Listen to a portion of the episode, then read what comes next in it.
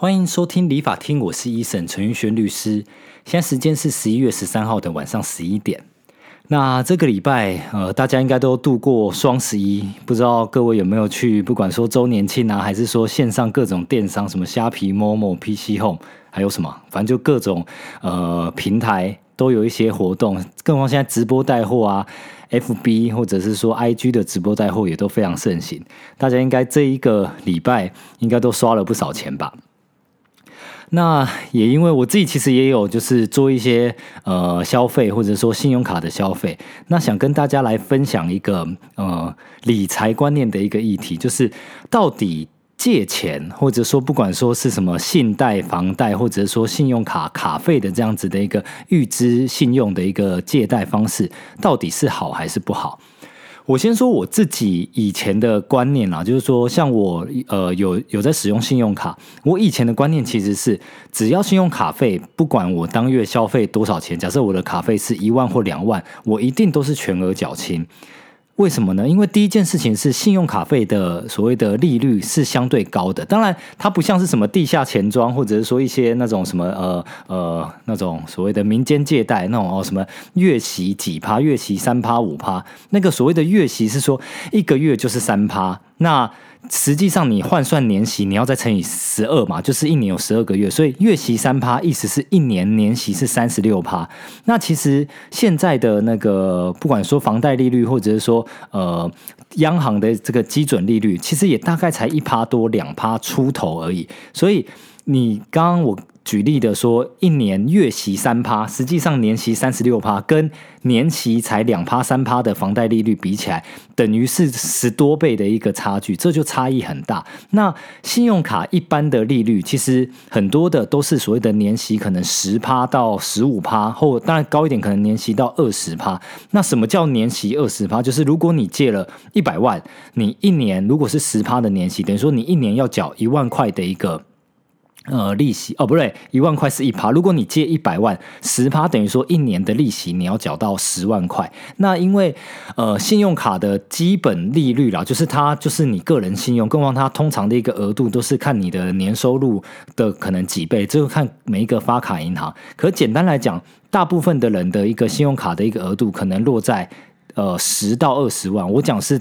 大部分的一个受薪阶级的状况，可能落在十到二十万。所以，当你把卡刷到爆掉，也就是说，好，如果以十万来讲，你刷到爆掉的话，你的如果是用年息十趴来做一个计算，你如果只缴最低，最低通常都大概一成左右。你如果只缴一万块，等于说你有九万块的一个卡费，他会用年息十趴来做计算，也就是说，你一年可能要缴将近九千块的一个利息。你说，哎，听起来好像还好啊，就是呃，我我花了。九万块的一个卡费我没缴掉，我一年才才只要还九千。那可是卡费的一个呃恐怖之处在，它虽然年息是十趴，可是它是每个月去做一次计算。也就是说，你如果那个九万块一直没还掉，它是每个月都要你呃。付九千块的一个利息，所以你九千块乘以十，就等于是九万块。十个月你就是九万块，所以你的卡费如果一直没还掉，它是按月去计算这样子的一个利息的，所以其实是蛮贵的。那所以我之前的观念就会觉得说，哦，信用卡卡费基本上就是。呃，除非什么零卡，呃，不是零卡，就是零利率的分期，有一些像什么买手机，或者说买一些家电，它会有说哦，反正就是不管说厂商还是银行，会有一些特别优惠，什么三期零利率、六期零利率，你要确定它真的是跟原本的商品一样。我讲另外一个陷阱，就是很多呃买电脑，或者是说甚至说买车子，他会说哦，如果你你。呃，现金价或者说哦，你刷卡会有零利率。那这种零利率通常都是你去看，假设一台呃新的国产车，举例是五十万一台好了，他要讲说哦，刷卡零利率，或者是说什么什么八十四期零利率。你仔细去看，你就会发现说，哎，刷卡是五十万零利率，可是当你去问业务说，那我现金的话有没有打折？他会说有，哦，现金的话可能四十七万。就就你就可以现金开走一样的车，那所以意思是什么？其实这个所谓的五十万跟四十七万这个三万块的差距，就是什么？就是你刷卡零利率的利息。什么叫零利率的利息？就是说，实际上你用现金买就是真的比较便宜嘛。你硬要用刷卡给你分期，他早就已经把这一个所谓的利息放在售价里面去做一个销售，所以实际上你并没有真的拿到这个零利率，因为它的真实售价其实可能是四十七万或四十六万，就是比较低啊。你现金价你真的就可以拿到比较低的一个价格。那当然你要用这样子的一个理财，我个人觉得可能还是还好，因为毕竟呃这样比较大金额的一个。数字，你去运用一些所谓的借贷的一个杠杆跟利息，我个人是觉得还是有一个必要啦。那回过头来，前面讲的，因为一般人的刷卡的一个呃信用额度，通常大概在十到二十万。当然，有一些信用卡公司愿意开比较高，可能给你三十万、五十万。你就要想哦，如果他的呃利息真的是将近十万元的话，请各位谨慎去使用这个利息的一个信贷利率，因为当你如果每个月好，假设你都你有五十万的所谓的信用卡额度，然后你也。快刷爆了，你刷到五十万，你说好，那我就只还五万块，我就让他四十万或五十万用十趴的利率在那边滚，甚至有一些 信用卡公司可能是十二趴、十五趴在那边滚的时候，你基本上你每个月光还那个利息，你就要还个几千块或上万块。那一般受薪阶级一样，如果你是领个三到五万块，你有每你有将近一万块的一个呃，怎么讲？呃，生活费或者是说你的收入，你是在缴给银行缴利息。那什么叫缴利息？就是本金不会扣。所以如果你还欠四十万的一个本金，你都一直只缴利息的话，那你的本金永远不会消失。换句话说，就是你在帮银行打工啦，你赚再多钱，你都只是在还利息而已。那我个人是觉得，因为信用卡的一些支出，通常都是一些民生消费必须支出，不管说你吃饭、什么缴水电费、保险费，甚至说旅游出国，常见一点啦，会刷到那么多的，很多都是去买一些奢侈品。所以这样子的一个金额，大家还是要量力而为。好，可是。我今天其实不是想要从头到尾都劝大家说啊，不要运用所谓的利息，或者是说不要运用借贷。其实不是，我个人认为，像房贷或车贷，我超鼓励去借房贷的。如果各位真的呃努力存一下钱，就是如果可以先把呃可能存个一百万到两百万，看大家住在哪边。如果住大台北地区，你可能要存个两百万、三百万，你才可以买个一千万左右的一个房子。那有存到两三百万，我非常非常建议，就是去找一个喜欢的房子，就就投进去，利用房贷这一个史上最便宜的一个贷款成数。所谓的贷款成数是说，因为假设你一千万的一个房子，通常一般可以贷到八成，或甚至好一点的条件可以贷到八五成。那利率基本上现在的呃房贷利率可以贷到两趴出头，基本上应该是在二点。三甚至二点五以下，甚至一些青年贷款、政府的一些呃呃叫什么首购的一个补助，都可以大概在两趴左右。我刚刚讲哦，信用卡的贷款叫十趴，基本起跳，房贷只要两趴。那重点是房贷会贷给你多少钱？我刚刚讲一千万的房子，你自备款两成就是两百万，他贷给你八百万。你说啊，可是八百万的两趴其实还是很多嘛？对，没错。可是重点是你只有。只要缴两趴的利息，我们一般放在所谓的股票啊，或者说你要去赚超过两趴的一个呃数字，就是投报率超过两趴，其实真的没有那么难。很多就像你去听股癌或干嘛，他叫你投大盘型零零五零或干嘛的，平均的预期。报酬大概可能都有个五趴到八趴左右，当然我我没办法去控制说每年都这样，可是就是回撤来看，你是放个长远一点，你放个三年五年，可能啊，除非你全部买在高点一次买，再不然你定期定额的买，平均的报酬率基本上好了，我不要说到五趴八趴那么夸张危言耸听，可是三到五趴应该是有。那我刚刚讲房贷利率是多少？房贷利率才目前升息，台湾没有升的很严重的状况下，基本上你都可以贷到两趴出。头不到二点五趴的一个部分，所以光这样子的一个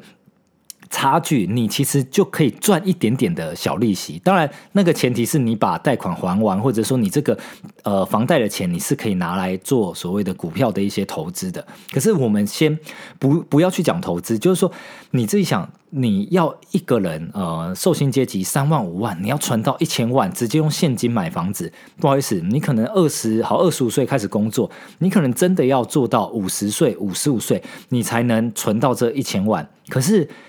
呃，通货膨胀是会一直去追赶的，就是说物价其实是会一直成长的嘛，所以你应该是要尽早的把房子买下来。第一是你的房子也会。涨价，就是光通膨，它就会从一千万。你看以前台北市的房子可能一千万就买得到，现在一样的房子可能要两千万或三千万。明明房子越来越老，可是结果还是越来越值钱，你就会让房子帮你去赚钱，这是第一点。第二点是，你在现在买的一千万。那你只要缴两趴，跟我刚刚讲，你原本你要存二十年，假设你真的存二十年，存到一千万，你想用现金买房的时候，那个时候的房价，首先你可能买不到一千万买你当初的这个物件。再来第二点是，你当初的这个两趴的一个利息啊，其实如果你这样慢慢还、慢慢还、慢慢还，其实你还到我举例，你还到五百万的时候，你就发现说，哎。我有一个哦，假设像什么呃那个疫情的时候，真的有股灾，其实你那个时候你都可以跟银行说，哎，我已经还掉一半的一个贷款了，我有呃，我想要再贷个两百万、三百万出来，他一样还会贷你。重点是他贷给你的所谓的利率还是两趴多，就是用房贷利率去贷，这个比你刚。提到的信用款的十呃所谓的信用卡的十趴的一个利率，或者是说好，我们一般民众去做一个信贷，基本上啦，你很难贷到什么三趴两趴，不可能嘛，因为房贷才那么低，你贷个三趴到五趴，哎，已经算是信用条件不错，或你的职业呃的一个类型算不错的，你才能贷到三到五趴。很多信贷甚至是贷个七趴八趴的也有，所以你自己想，你光起跑点，你用信贷，你贷的甚至车贷。你贷的一个利率永远都没有房贷好的时候，你当然就要去赚这个所谓的房贷的这个利息嘛。所以，我超鼓励你，只要你的贷款的一个利率是用年息哦，是够低的。我个人认为啦，超过三趴以上，也就是说你超过房贷的话，我都比较不建议去长期使用这样子的一个信用贷款工具，除非你对你自己的投资理财非常有把握，你可能。平均自己呃回撤，或者你自己有把握，一年你的年均报酬可以有个十趴、十五趴。那当然，你用用个三趴、五趴，你觉得你都还可以赚个五趴左右的一个投报率。可是。有时候你会遇到股灾，有时候你会遇到一些，反正就是呃风险什么什么哈。假设两岸打仗，或者是说什么什么乌克兰战争，或者是什么以色列战争，都会影响到一些股价或投资的时候，太多风险的一个状况下，当你的资金成本很高的时候，其实就是你比较难赚钱。可是台湾其实现在的房贷利率真的还是非常便宜，所以。我个人的投资理念跟理财的一个想法是，如果大家能够去呃贷到那种两趴三趴的，如果是我啦，我会压身家，也就是说啊，来这家银行或者说反正任何的投资工具，你能用那么便宜的一个利率贷给我。能贷多少，我就是贷好贷满。因为他如果愿意贷给我一千万、三千万、五千万、一亿，我就是贷好贷满。因为当你有那么大的呃便宜的资金的时候，你自己想，你怎么赚得赢这个呃大资本家？我举例，我一开始在买卖股票的时候，哇，那个时候什么新手运，哇，我的投资报酬率有三十趴，可是哎，我的股金才一万块，一万块的三十趴是多少？三千。那你真的去打工，就是找个工作，都赚的比你的这个三十趴还多嘛？可是当你有一百万的时候，哇，三十趴有多少？三十万已经是很多人将近好半年甚至什么十个月的薪水了嘛？那如果你有一千万的本金，你的三十趴是多少？是三百万呢？你懂我意思吗？就是如果你真的是买房子或者是房贷，OK，能用两趴的一个利率去贷到很多的一个钱，那你运用适当的一个投资工具，你就发现说，哇，原来有钱人或者说一些投资专家，他们在赚钱。因为第一，他的资金来源相对便宜，不管是以前自己存的第一桶金、第二桶金，或者是他投资赚来的，甚至就是说，OK，他在投资理财已经有相对的一个经验，他不用每年什么赚个二三十趴。股神巴菲特就是平均年化报酬二十几趴，就世界股神了啊！我只要他的一半，平均年化报酬有十趴，你就稳定。等于说疫情哇，再怎么惨，你还是有十趴哇！现在呃什么股市反弹，你也不用多，你还是维持十趴。但其实这是平均啦，可是你只要平均有十趴，我就我刚刚就算给你听嘛。如果你用房贷利率假设两趴来讲，你就是有固定八趴的一个报酬的话，你一万块的八趴是八百块。一千万的八趴是多少？八十万，就是就是会差。一千万的八趴，对啊，是八十万，就会差非常多嘛。所以，当你有能够买房的时候，基本上现在在大台北地区，可能也都是上千万的一个房子的时候，你就先慢慢还嘛。可是你的呃所谓的房贷利率就大概才两趴出头，大家真的能够存钱，赶快买房就赶快买房，再不然大家你在双十一或者是说什么像现在周年庆的一个期间。甚至是去借，就是信用卡的这种卡债，只是缴什么最低啊，或者是说留一些些让他去扣利息，实际上都是很不利资金去运用的。也就是说，你是一直在帮银行赚钱，那我们不要一直帮银行打工，反过来应该要利用银行，利用一些小小的一个杠杆，然后就把自己的信用去培养好，这个样子，呃，我相信各位。都会就是呃越来越会赚钱，或者说不要只是赚死薪水，你就可以稍微运用一些投资跟一些理财的一个技巧去帮自己呃怎么讲累积财富。那这是我自己以一个律师啦，一个商务律师的一个角度跟大家分享我的投资观念。当然，我的观念绝对不是最激进或会赚最多钱的，因为律师还是相对保守。可是我也不是那种最保守，说什么所有的钱都放定存，然后赚那个什么一趴。你自己想。银行房贷放给你两趴，你的定存就一定低于两趴，因为银行就是要赚利差，所以你可能定存才一点三趴、一点四趴，那银行一一个月它就是呃一年它就赚你零点六趴的一个利息。你看光它赚零点六趴，它是放几亿、几十亿，它就也是赚的盆盆满钵满。可是我们要先努力把自己的本金放大，那这样子大家就可以运用这样子的一个利差来做一个呃。呃，所谓的投资跟赚钱的一个动作，可是切记这边还是下一个警语，不要借超过年息哦，超过五趴。我觉得年息超过五趴，对我来讲，我完全不会考虑去借这样的钱。那你如果把条件弄详细一点的话，年息超过三趴，我个人都觉得呃，可能可以不要。那呃，大家如果说哦，本金真的还很小，可能一百万、三百万以内，好了，五趴，我觉得还算是可以接受的一个金额。好了，那这一集的就是闲聊，先跟大家分享到这边。那法律的议题，其实基本上很多人遇到所谓的卡债，其实以前应该十几二十年前有所谓的很多那种卡债的一个风暴。其实现在的银行跟法院都有一些所谓的破产跟清算的一个流程。那破产清算或者是说债务重整。是什么样的一个概念？讲白了，就是你卡在刷爆，然后你已经发现你的呃利息你已经还不太出来了。也就是说，举例，如果说你一张卡可能有十万，结果哇，呃，银行就是好好多家，呃，中国信托、什么国泰、什么富邦啊、台新，每一家都发给你十万，然后你就哇，每一家都刷爆，那年年呃怎么讲？那个利率是十趴的话，你可能有五十万或一百万的卡费，然后每年。要缴十趴的一个人，也就是说，你每年的那个利息就要缴十万，甚至有些要十五趴，要要要缴个十五万、二十万，然后你还有私底下什么股票再去借贷什么，你还要车贷，你就会发现说，哇，我一个月收入假设只有三万，我光要还。银行的一个利息，我就要还个两万五、两万八，甚至夸张一点，你可能要还到四万块，你就是入不敷出嘛。那当你入不敷出，你又借不到钱，或你的薪水又没办法短暂的提高的时候，你就会破产。那个人的破产怎么办？因为银行还是会要你去还这些卡债嘛。那这个时候，法院就会有一个叫做债务协商，甚至说一些清算的一个动作。也就是说，当你真的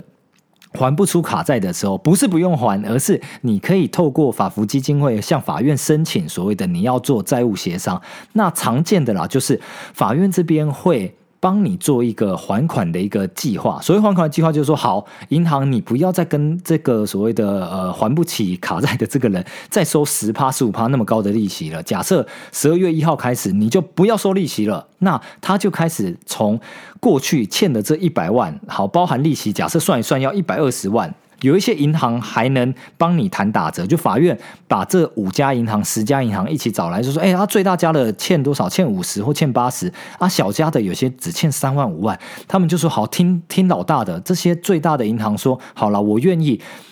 呃，利息不要算，或者说我的本金，有一些法院还可以帮忙敲说，好，你本金可不可以打个八折？因为你的本金已经有好多利息是一直在所谓的呃重复利率一直在算进去的，所以还可以打一些本金的一个折扣。反正总而言之呢，他就帮你算出一个总体债务金额。举例，可能叫你。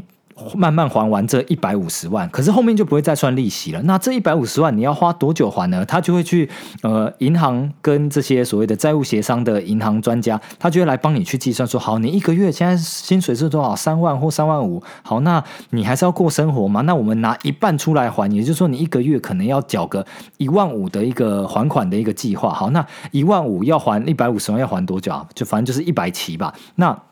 那一百期其实还还是有机会嘛，八十四期是七年嘛，所以你可能还个十年，你就可以把这一百五十万还完。然后，那你就是每个月你只要这样按时的缴，按时的缴，哎，这些银行就不会来。强制执行你的财产，或者说他就不会继续继续的一个算利息，所以在卡债的一个前提下，还是可以有一个法律的一个程序，让这些呃所谓的卡债主去做一个所谓的债务清偿、债务协商的一个程序。那这其实也是律师可以协助呃帮你跟银行谈的一个部分。所以呃，如果真的有面临卡债的一个风险跟危机，也不要觉得人生就完全无望了。当然。不要让自己落入这样的情况会比较好，因为你人生虽然不是无望，可是你要再爬起来东山再起，其实难度也会很高，因为你赚的钱几乎都要拿去还债，你。再来剩的钱就是过生活，你就没有办法像我刚刚前面讲的，你要存头期款，不好意思，你根本没那个资格去存这头期款。所以各位不管说家长或者是各位听众，如果你们自己是呃有理财观念的，恭喜你。那如果没有的，听我的呃讲法，可以稍微去了解一下。那甚至说对自己的小孩，也可以让他们多去了解，或来听这一集 podcast，稍微建立一下一些储蓄跟投资的观念，不要。呃，就是吃泻药，没那个屁股，真的不要吃那个泻药。不要看到人家都什么开名车、戴名表、拿好的包包，你就觉得你要需要这个东西，而是你有能力犒赏一下自己，或者是说，哎，运用一些小小的杠杆，有投资，哎，投资有获利，哎，拿一点点钱来犒赏自己，这样才是比较正确的理财观念。好了，那这一集就先分享到这边，一样，大家欢迎到我的 podcast 做一个五星评论好评，然后来帮我留言。好，那这集就先到这边啦，拜。